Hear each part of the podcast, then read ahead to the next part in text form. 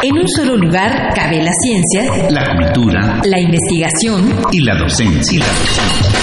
En un solo espacio radiofónico te enteras de lo más relevante de nuestra universidad, nuestra universidad.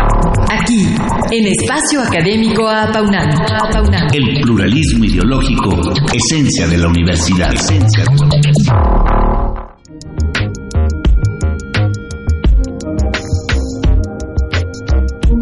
De una contingencia ambiental en la que además se temía por la caída de una lluvia torrencial, hace algunas semanas se llevó a cabo la ceremonia conmemorativa del Día del Maestro 2019, en la que se presentaron invitados especiales, más de 900 académicos agremiados y amigos a la Casa del Académico de esta asociación.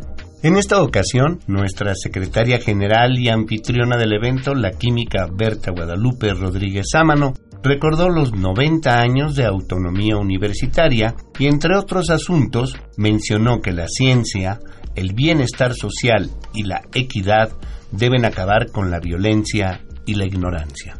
Y aunque ese día la presencia del rector, el doctor Enrique Graue Vigers, fue breve, su discurso fue contundente. Condenó la violencia y en concreto el asesinato de Aide Mendoza, estudiante del CCH Oriente. Habló de la importancia de la estabilidad laboral y de cómo la legalidad, pluralidad y autonomía de la UNAM deben traducirse en serios compromisos con el país. Este año fueron 31 los galardonados con medallas al mérito académico por sus años de trabajo en nuestra universidad, otorgadas por APA UNAM. Se trató de miembros de seis facultades de estudios superiores, cuatro escuelas, once facultades dentro de Ciudad Universitaria, seis institutos, un centro, un CCH, una representante de la Dirección General de la Escuela Nacional Preparatoria y una persona de la Unidad Académica de CISAL Yucatán. De todos, entrevistamos a algunos de ellos sobre algunos temas de interés actual y empezamos por algo inevitable aquel día, la contaminación ambiental. El primero fue el doctor Solís Marín. Francisco Alonso Solís Marín, investigador del Instituto de Ciencias del Mar y Limnología UNAM. Desde mi especialidad podría decir que algo para mitigar el cambio climático y la acidez oceánica es utilizar el mismo medio para hacerlo. Por ejemplo, los pepinos de mar si los ponemos, si regresamos y criamos más pepinos de mar y los regresamos de su hábitat, vamos a hacer que ellos mismos desactiven y bajen la, acidificación marina. Eso es lo que podríamos hacer utilizando a la ciencia como un arma contra los mismos problemas que tenemos ahora. Para el desarrollo de la investigación en mi campo es formar más especialistas. Mi especialidad es pues bastante raro encontrar a gente que haga lo. Yo soy taxónomo y solamente habemos cinco o seis personas en el mundo entonces es claro que se necesita formar a más personas dentro de este campo. Formar más especialistas es básico para poder enfrentar todos estos problemas que, tenemos ahora. Para mí haber obtenido este reconocimiento es pues fantástico, es algo que que por mucho tiempo uno está pensando siempre cuándo, cuando me pasa a mí, ¿no? Y estoy muy contento. Este, es, es un logro y sobre todo creo que compartir este premio con personas tan importantes de la UNAM, de unos rangos eh, académicos, de un conocimiento, profesores, investigadores de altísimo nivel. Y la verdad es que es un gran honor recibirlo de la PAUNAM, es un grandísimo honor recibirlo.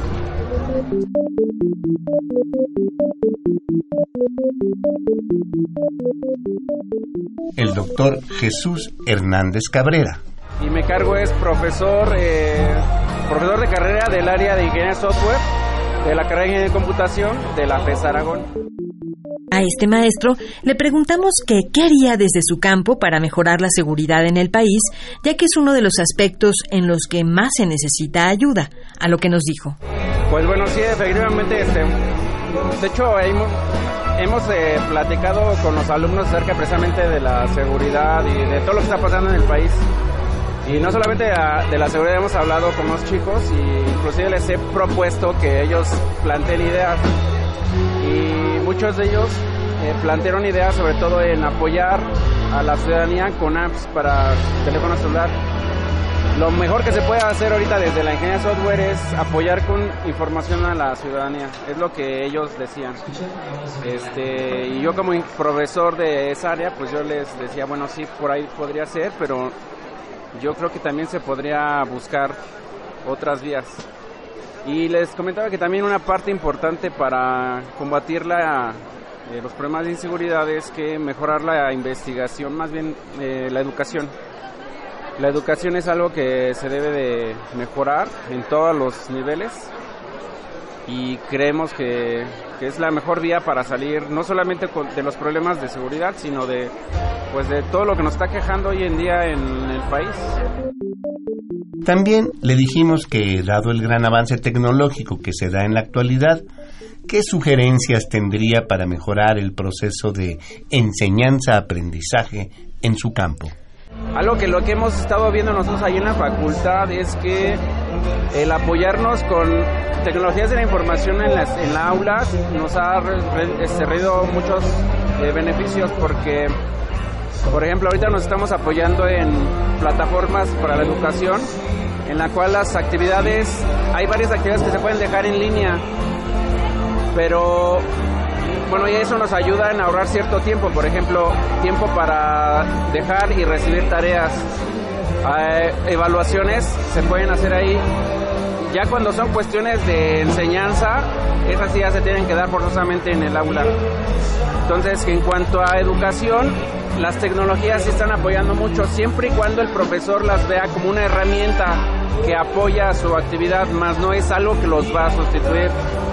Si el profesor toma una buena punto de vista de las tecnologías y lo toma como una herramienta que los va a apoyar a, la, a, su tarea educativa, pues vamos por bien buen camino. Pero si un profesor lo toma como algo que lo va a sustituir, entonces yo creo que ahí estaría la, la trampa, ¿no?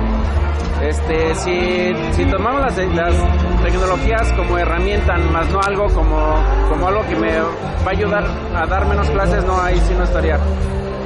Nosotros ahí en la facultad tenemos más de 10 años utilizando una plataforma que se llama Moodle y hace como 5 la UNAM ya la aceptó como parte de la plataforma y, y ha, surtido buenos efectos en, en las clases porque ahorran mucho tiempo en tareas eh, como la de recibir y entregar eh, tareas.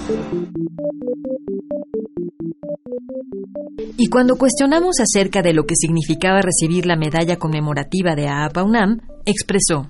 A mí, para recibir esta medalla me significa mucho por la, la actividad que realizo día a día. Siento que es un reconocimiento al esfuerzo que hacemos los profesores, no solamente yo, los profesores que hoy recibieron la medalla, y me incentiva a mejorar en mi actividad. No sé si sea muy buen profesor o profesor, este, eh, no sé, regular.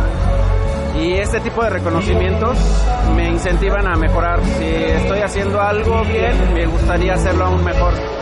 Yo siento que la universidad no son los profesores, no son las, las aulas, no son las bibliotecas, la universidad son los alumnos y todo lo tenemos que dejar para los alumnos. Entonces esta medalla me, me da la señal de que debo de dar más a los alumnos. Manuel Jesús Falconi. Soy profesor titular, sede de la Facultad de Ciencias.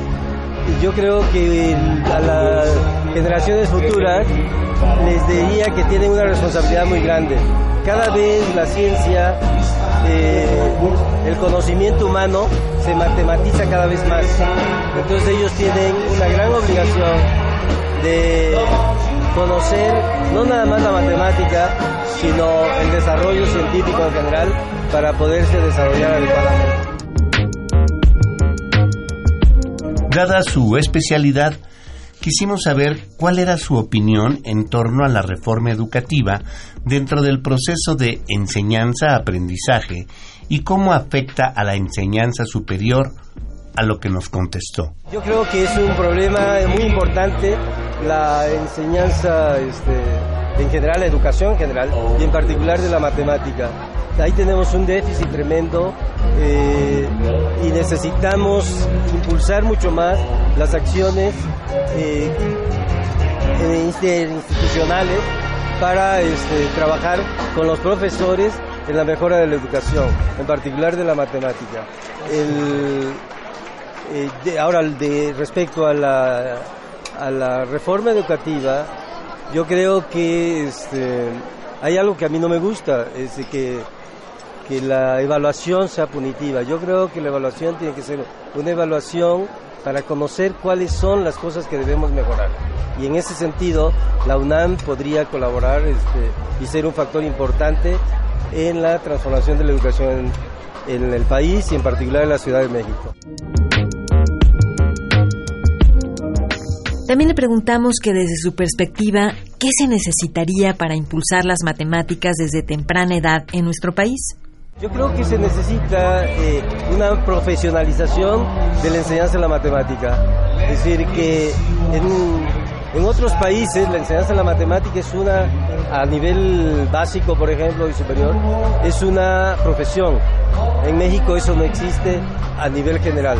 Es decir, este, eh, tú, tú eres egresado de una licenciatura ingeniería, química o lo que sea, y ya puedes ser profesor de bachillerato o de secundaria en tu disciplina. Y creo que eso es un completo error. También le preguntamos qué representaba el haber obtenido la medalla al mérito académico, a lo que respondió. Mira, yo creo que me siento a gusto, pero este, y creo que es una, una medalla al esfuerzo que he realizado y que he tratado de que sea siempre honesto y con mucha responsabilidad. También le preguntamos a David Quintanar Guerrero. ¿Cómo se podría mejorar el medio ambiente desde su campo? Sí, David Quintanar Guerrero, de FESCO Utitlán, profesor de carrera. Bueno, es, es una problemática que se venía teniendo desde hace muchos años. Era previsible lo que iba a suceder y creo que no se tomaron las medidas adecuadas. Nosotros hemos tenido reuniones con diferentes grupos debido a que yo hago nanotecnología y las partículas que ahorita están en, en el aire pues evidentemente son de talla nanométrica y son las más dañinas para, para el organismo. Esto se discutió en varios foros y se había previsto que esto en algún momento iba a suceder, como se están conjugando diferentes factores, ¿no? Entonces creo que pues es una problemática muy importante que hay que atender prácticamente de inmediato y que no se tenían las medidas necesarias para este tipo de contingencia. y acerca del hecho de haber recibido la distinción que APAUNAM le dio, manifestó. Evidentemente es un gran mérito para todos los que recibimos la medalla porque pues es un, un reconocimiento a una labor de muchos años en la universidad, ¿no? Y bueno, sobre todo recibirla de la universidad tiene un mérito muy especial porque pues finalmente la universidad es el, el, centro de estudios más importante del país y bueno, trabajar para ella pues siempre es un orgullo y este merecimiento pues evidentemente lo es, Así terminaron las participaciones de algunos de los académicos distinguidos con la medalla al mérito académico en el marco del Día del Maestro 2019. Gracias por su atención y hasta la próxima semana a la misma hora y por esta estación.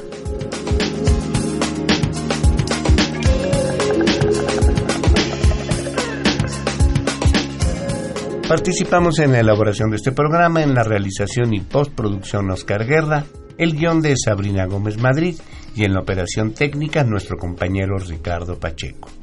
Coordinación de la serie, licenciado Francisco Guerrero Langarica. A nombre de todos nos despedimos de ustedes al micrófono Ernesto Medina y su servidora Sabrina Gómez Madrid, quienes agradecemos su atención y los invitamos a participar en este espacio a través de nuestro correo electrónico en el que recibiremos sus opiniones y sugerencias. Todo con minúscula y doble A al inicio, a paunamarroba,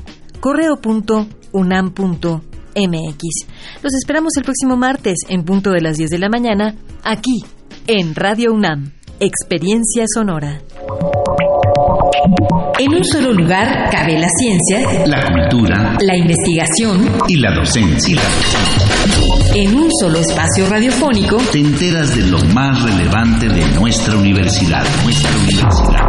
Aquí, en Espacio Académico Apaunam. El pluralismo ideológico, esencia de la universidad. Esencia de la universidad.